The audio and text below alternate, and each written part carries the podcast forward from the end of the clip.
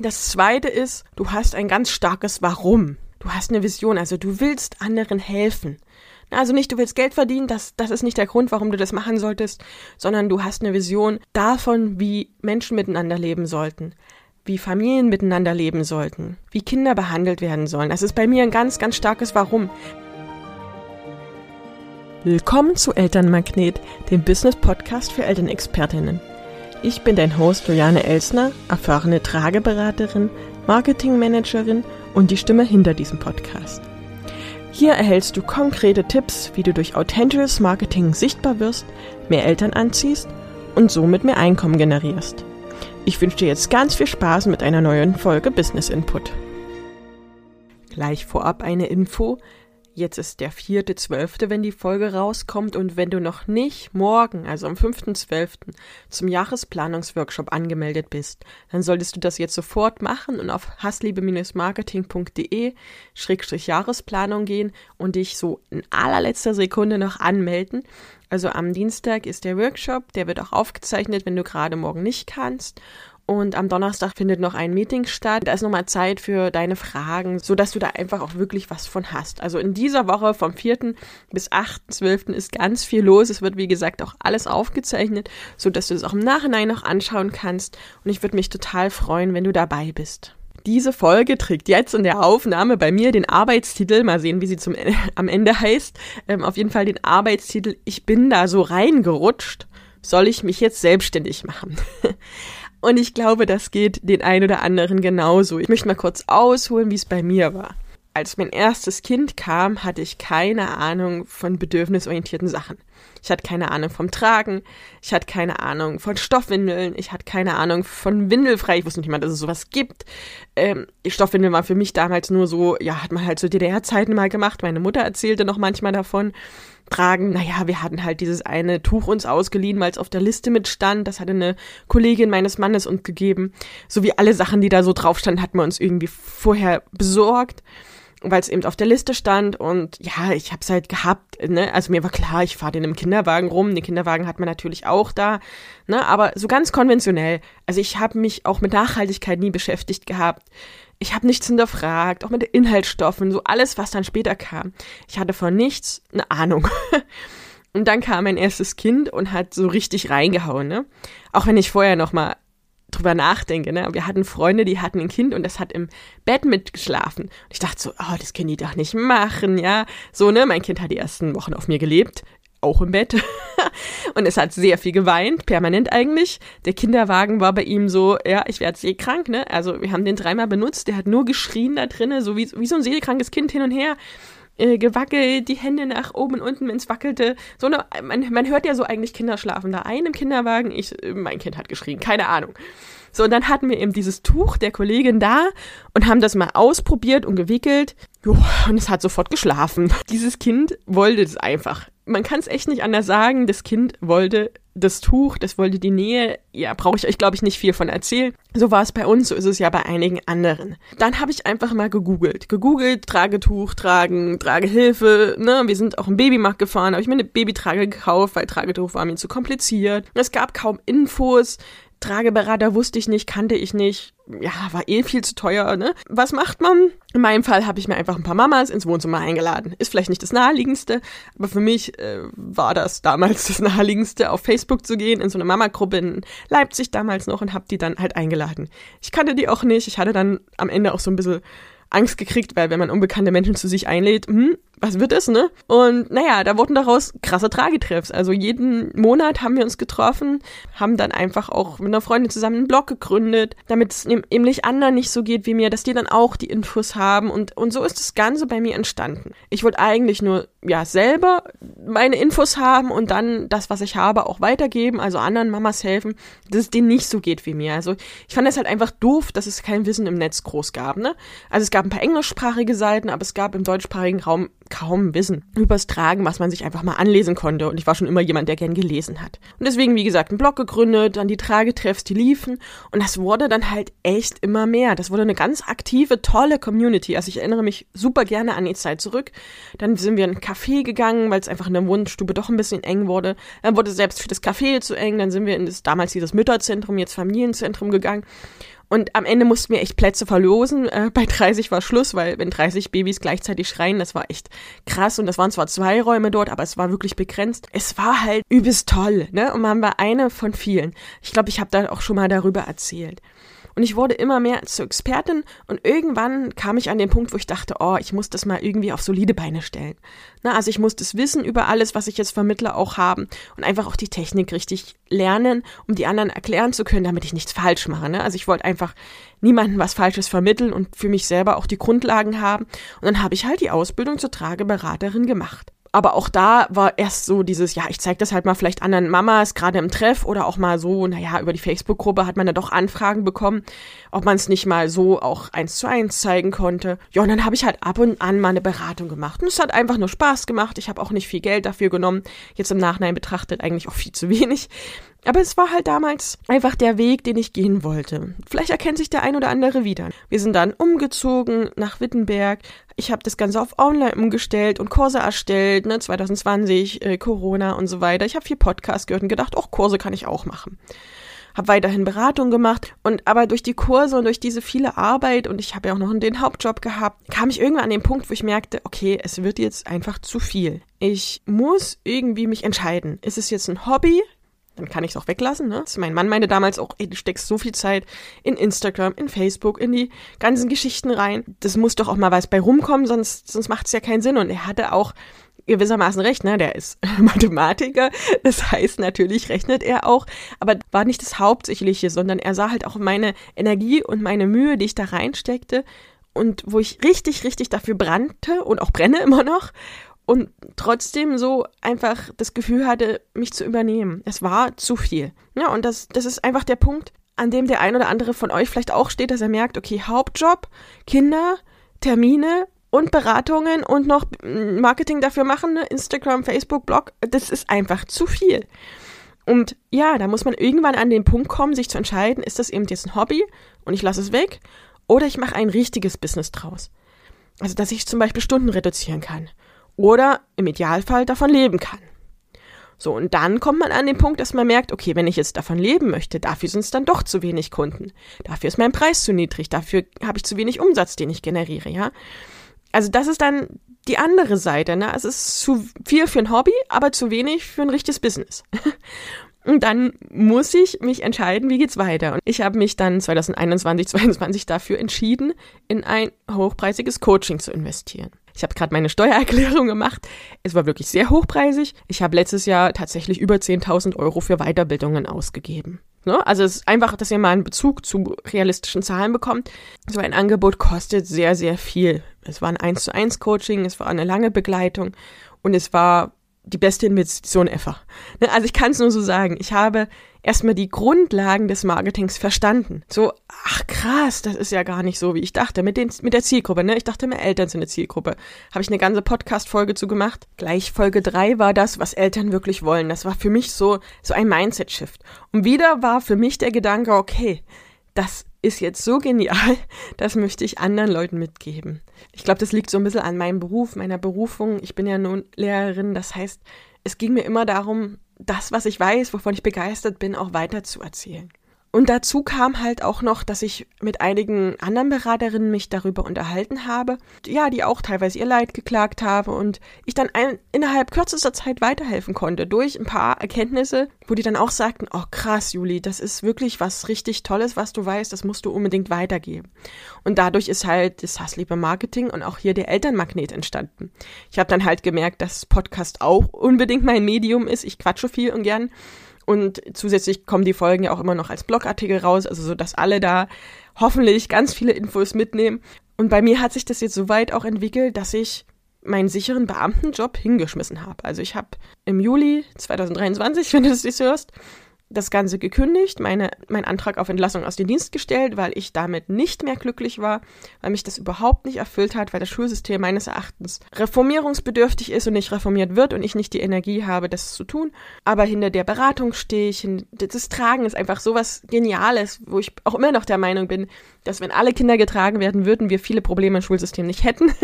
Und wenn Elternberaterinnen also die ganzen BeraterInnen, die ihr ja gerade zuhört, einfach es schafft, alle Eltern zu erreichen und ich dabei helfe, alle Eltern zu erreichen, dann habe ich, glaube ich, das Beste erreicht, um am Ende auch wirklich den Kindern und Jugendlichen im Nachhinein dann auch zu helfen.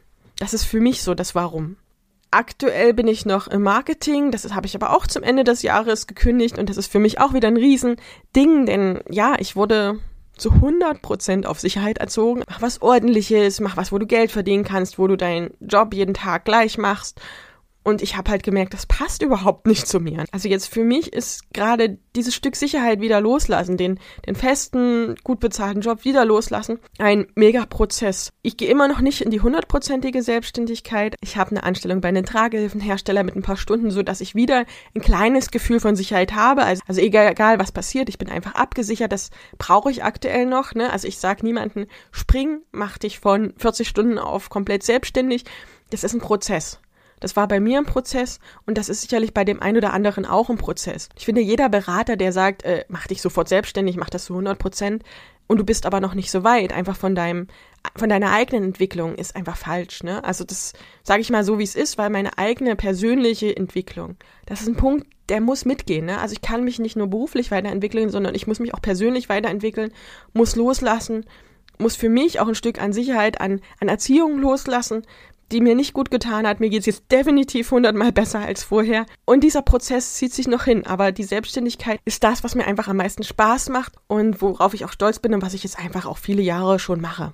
Deshalb sind heute auch mal so die Kriterien für dich, an denen du festmachst. Möchte ich mich selbstständig machen? Oder möchte ich das nicht? Egal, ob jetzt zu 100 Prozent oder erstmal eine Teilselbstständigkeit, eine Nebenselbstständigkeit. Hier sind die Kriterien, an denen du festmachen kannst, ob du das machen möchtest oder nicht. Punkt eins: die Voraussetzung dafür, dass du dich in den Beratungen, die du anbietest, selbstständig machst, ist, dass du eine gute Ausbildung hast. Also ich empfehle nicht, wenn du mal irgendwas über Schlafberatung gehört hast und eigentlich aber keine Ausbildung dazu gemacht hast, dich selbstständig zu machen. Oder du kannst binden, weil hat dir mal jemand gezeigt und jetzt bist du Trageberaterin. Die Berufszweige sind nicht geschützt, das ist leider so. Es gibt keine standardisierte Ausbildung, keine so lange Ausbildung, wie es eigentlich sein müsste, aber du brauchst eine Ausbildung. Bitte starte erst die Selbstständigkeit, wenn du diese Ausbildung hast. Ich gehe jetzt mal davon aus, wenn du mich gefunden hast, mir zuhörst, ist es auch der Fall. Das heißt, wenn du eine gute und solide Ausbildung hast, dann kannst du dich selbstständig machen. Ich finde es auch krass, immer wenn Beraterinnen dann wieder aufhören, weil es dann doch nicht funktioniert mit der Selbstständigkeit, geht so viel Wissen verloren. Das finde ich so traurig. Das heißt, ihr braucht wirklich noch ein bisschen mehr, um die Selbstständigkeit durchzuhalten. Da komme ich dann später dazu. Der erste Punkt ist erstmal investiere in eine gute Ausbildung. Das zweite ist, du hast ein ganz starkes Warum. Du hast eine Vision, also du willst anderen helfen. Also nicht, du willst Geld verdienen, das, das ist nicht der Grund, warum du das machen solltest, sondern du hast eine Vision davon, wie Menschen miteinander leben sollten, wie Familien miteinander leben sollten, wie Kinder behandelt werden sollen. Das ist bei mir ein ganz, ganz starkes Warum, weil ich leider überhaupt nicht bedürfnisorientiert behandelt wurde. Na, ich wurde schreien gelassen. Ich wurde sogar alleine gelassen abends. Ich musste viel alleine regeln. Meine Gefühle wurden unterdrückt und so weiter. Das ist für mich so ein krasses Warum, wo ich sage, das will ich nicht, dass irgendein Kind das erleben muss. Und wenn das dein Warum ist, wenn du eine Vision hast, also irgendwas, was die Welt verbessert, dann ist es stark genug, das durchzuhalten. Selbst wenn andere dann sagen, das kann man doch nicht machen, nicht dieses Mann, ich weiß immer nicht, wer dieser Mann ist. Eine Selbstständigkeit ist viel zu unsicher. Mach doch was solide, lern was ordentliches. Na, also werd Kindergärtner, Erzieher oder Lehrer. Das ist ja bei uns Frauen so das Einzige, was möglich ist. Hand hoch, wer das auch schon mal gehört hat. Na, das ist, das ist nicht das, was, wofür du brennst. Du brauchst eine Vision, eine Idee, bist vielleicht auch ein Freigeist, der einfach um die Ecke denkt oder andere Ideen hat als die vorgepredigten. Na, das, wenn du eine ganz starke Warum hast, so ein ganz starkes Feuer in dir, dann ist das der zweite Punkt, wo ich sage, mach dich unbedingt selbstständig, versuch es durchzuziehen. Es ist halt auch einfach eine unglaubliche Freiheit, wenn man sich den Tag einteilen kann, wie man will. Ich bin zum Beispiel nicht der krasse Frühaufsteher. Für mich war es immer schlimm. 7.20 Uhr musste ich in der Schule sein. Ich bin teilweise halb sechs aufgestanden. Ich weiß, vielleicht, wenn du ein Frühaufsteher bist, ist es kein Problem für dich. Aber für mich ist das wirklich eine Qual. Also um sechs, äh, wenn die Kinder jetzt aufstehen, stehe ich natürlich mit auf, aber da kriege ich noch nichts runter, da bin ich auch nicht ansprechbar. Ich arbeite dafür nachts, ne? Ich kann die ganze Nacht durcharbeiten, brauche dann aber früh meinen Schlaf. Und eine Selbstständigkeit ermöglicht einen da so viele Freiräume, dass man das auch machen kann. Außerdem ist es einfach cool, wenn man nachmittags dann Zeit für die Kinder hat. Ne? Also wenn man eben nachts arbeitet wie ich, kann man ja nachmittags sich auch ein paar Stunden Zeit nehmen, mit den Kindern zu spielen. Heute, jetzt gerade schneit's hier, war ich dann draußen, habe mit den Kindern eine Schlittenfahrt gemacht. Also das ist einfach für mich auch wieder so eine unglaubliche Freiheit, was ich liebe und was eine Selbstständigkeit mit sich bringt. Na, das kann auch dein Warum sein. Also du brauchst ein ganz starkes Warum. Punkt drei ist, und das ist jetzt wirklich was Praktisches, Praktisches, wie auch immer. Du brauchst auch etwas Zeit. Also wenn du jetzt schon am Limit bist, also völlig am Limit, also du hast keine Ahnung mehr, wo du nur eine halbe Stunde abknapsen kannst, dann ist das einfach nicht der richtige Zeitpunkt gerade. Also du musst Termine planen, brauchst ein bisschen Zeit, um Marketing für dich zu äh, machen, um die Business-Grundlagen zu legen. Also ein bisschen Zeit brauchst du. Es ist am Anfang nicht viel, du hast ja auch nicht gleich 20 Beratungen die Woche, aber ein bisschen Zeit und Energie musst du einfach übrig haben. Wenn du das nicht hast, ist das gerade nicht der richtige Zeitpunkt für dich. Punkt 4, also das vierte Kriterium, das aussagt, ob du sie selbstständig machst oder nicht, dass du ein erstes Sortiment aufgebaut hast. Also du, egal ob du jetzt Trageberater, Stoffwindelberater, Stillberater oder was auch immer bist, du brauchst ja ein paar Tools einfach dazu. Also jetzt physische Sachen.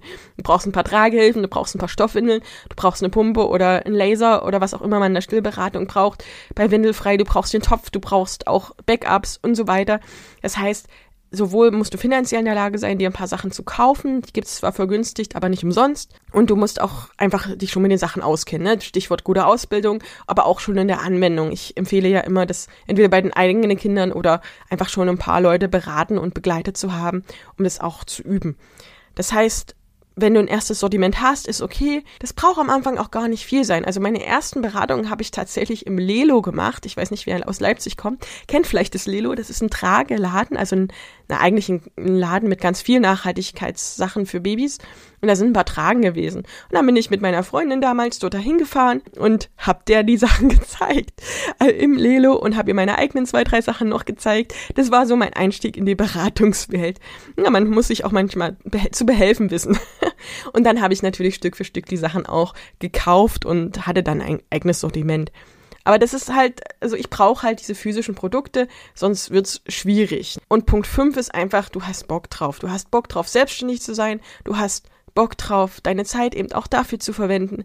Du hast einfach Lust drauf. Ne? Das ist, ähnlich wie dieses Warum, aber es ist einfach auch so dieses, ich möchte das jetzt durchziehen. Ich brauche den Willen und ich habe da Bock drauf, das gerade zu machen, wenn du keine Lust drauf hast, wenn du das nicht nur, wenn du das nur machst, weil es dich interessiert, aber sonst keinen Bock drauf hast auf eine Selbstständigkeit, dann mach's lieber nicht. Wenn du Bock drauf hast, okay, ich will eine Selbstständigkeit, ich möchte auch zur Einkommensteuererklärung zusätzlich noch ein EUR machen oder eine Steueranmeldung oder sowas. Na, das, das sind so ein paar Sachen, die da dran hängen. Da habe ich vielleicht nicht viel Bock drauf, aber ich habe da Bock drauf, das durchzuziehen. Dann mach's. So, jetzt hast du also so die fünf Punkte abgehakt. Wenn diese Punkte erfüllt sind, go for it, geh in die Selbstständigkeit. Ist natürlich jetzt die Frage, ich will mich selbstständig machen, aber was mache ich jetzt? was brauche ich noch? Was brauche ich, um dieses Hobby was es vielleicht am Anfang ist, in ein echtes Business umzuwandeln. Auch da habe ich wieder fünf Punkte für dich, ne? Fünf ist immer so eine schöne glatte Zahl. Die fünf Punkte möchte ich auch einmal mit dir durchgehen. Das erste, was du brauchst, ist einfach finanzielle Klarheit. Nichts für ungut, Taschenrechner raus, durchrechnen. Es ist einfach so, dass wenn du dich selbstständig machst, musst du davon leben können, über kurz oder lang. Ne? Am Anfang meinetwegen auch geringer Preise. Ihr, ihr kennt ja auch die Folge zum Wie finde ich meine ersten Beratungskunden. Da gibt's einfach noch mal ein paar andere Ansprüche. Aber ich muss mal irgendwann an den Punkt kommen, dass ich sage, ich setze mich hin und rechne das einmal durch. Ich habe da Tabellen, die ich, die ich auch im Mentoring den Beraterinnen gebe. Also es geht darum, einfach eine solide Finanzplanung zu machen. Wie gesagt, die Vorlagen helfen da ganz gut ihr braucht da wirklich keine Angst vor Zahlen haben. Also wenn du Angst vor Zahlen hast, mach's trotzdem. Du brauchst eine solide Finanzplanung, sonst funktioniert die Selbstständigkeit über kurz oder lang nur als Hobby wieder oder eben gar nicht, so dass du da irgendwann wieder aufgibst, weil die Zahlen nicht kommen. Das heißt, ich muss dann auch meine Preise anpassen. Ich muss mir überlegen, welche Pakete kosten wie viel. Gibt es vielleicht zusätzliche Produkte? Ihr kennt die Folge zum Skalieren. Wenn nicht, dann hört sie euch unbedingt mal an. Ne? Also es gibt unglaublich viele Möglichkeiten, Umsatz zu generieren und das muss ich einmal durchgerechnet haben, sonst ist das Ganze ein Hobby und kein Business. Das zweite, was ich brauche, ist steuerliche Klarheit. Hier hilft ein Steuerberater weiter, ganz einfach. Ich habe mich damals, wir hatten eh einen Steuerberater, einfach mal zu dem hingesetzt, habe gesagt, hier, lass uns mal eine Stunde reden. Und dann habe ich ihn einfach mal ausgefragt, was es für Möglichkeiten gibt. Ne? Also was brauche ich ein Gewerbe? Ich habe am Anfang freiberuflich gearbeitet. Brauche ich ein EUR, also diesen, diese Einnahmenüberschussrechnung nur? Oder muss ich eine Steuervoranmeldung machen? Das habe ich vor uns schon erwähnt.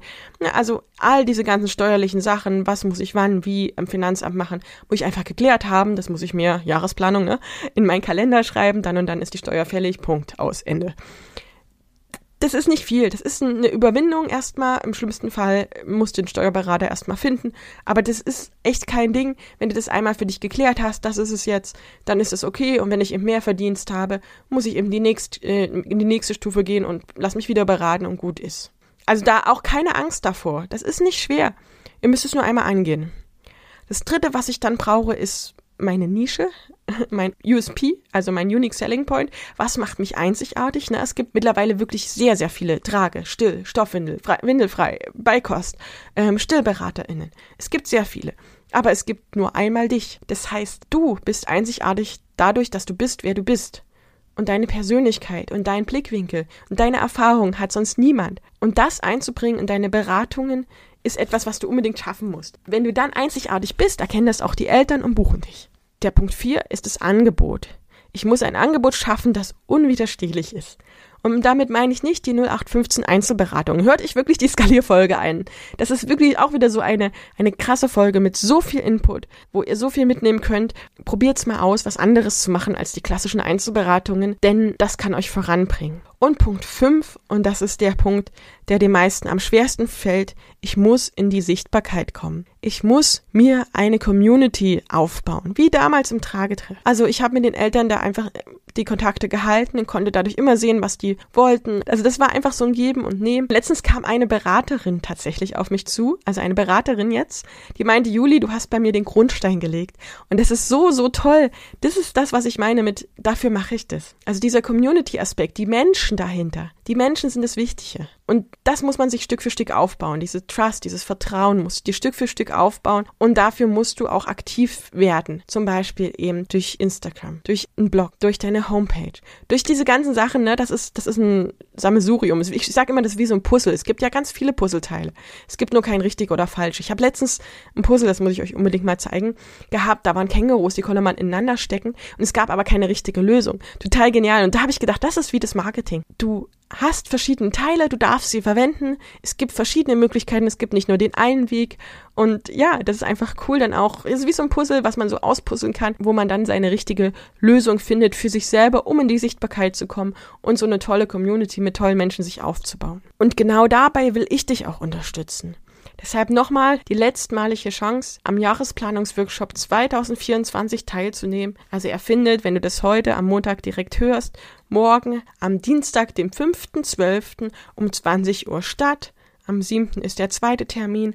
Wenn du das verpasst hast, ist auch nicht schlimm. Du kannst dir die Aufzeichnung buchen und das Ganze nachschauen, sodass du auch wirklich deine Pläne für das kommende Jahr aufnehmen und umsetzen kannst. Ich erkläre auch kurz nochmal, was wir da machen. Im ersten Teil geht es um die Reflexion von 2023. Was lief gut, was weniger gut?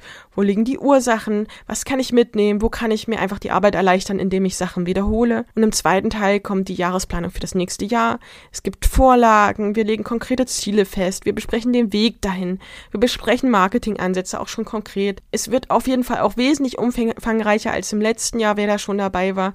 Ich werde eine Programmeinführung machen, einfach, dass ihr ja wirklich in die Umsetzung kommt. Letztes Jahr habe ich halt gemerkt, es haben viele ganz tolle Pläne geschafft, aber es ist noch nicht so in die Umsetzung gegangen bei einigen. Und deswegen habe ich mir vorgenommen, okay, jetzt bleibe ich bei euch und begleite euch bei der Umsetzung. Ich würde auch für nächstes Jahr was vorstellen, was ich mir ausgedacht habe. Also seid da ganz gespannt. Es kann auf jeden Fall für dich nur ein Gewinn werden. Nach dem Workshop wirst du einen Schubs in die richtige Richtung bekommen haben. Du wirst Motivation haben und ganz konkrete Vorstellungen, was du 2024 umsetzen kannst und du wirst auch ins Tun kommen. Also melde dich jetzt an unter hassliebemarketing.de-jahresplanung und dann sehe ich dich in deiner Selbstständigkeit in 2024.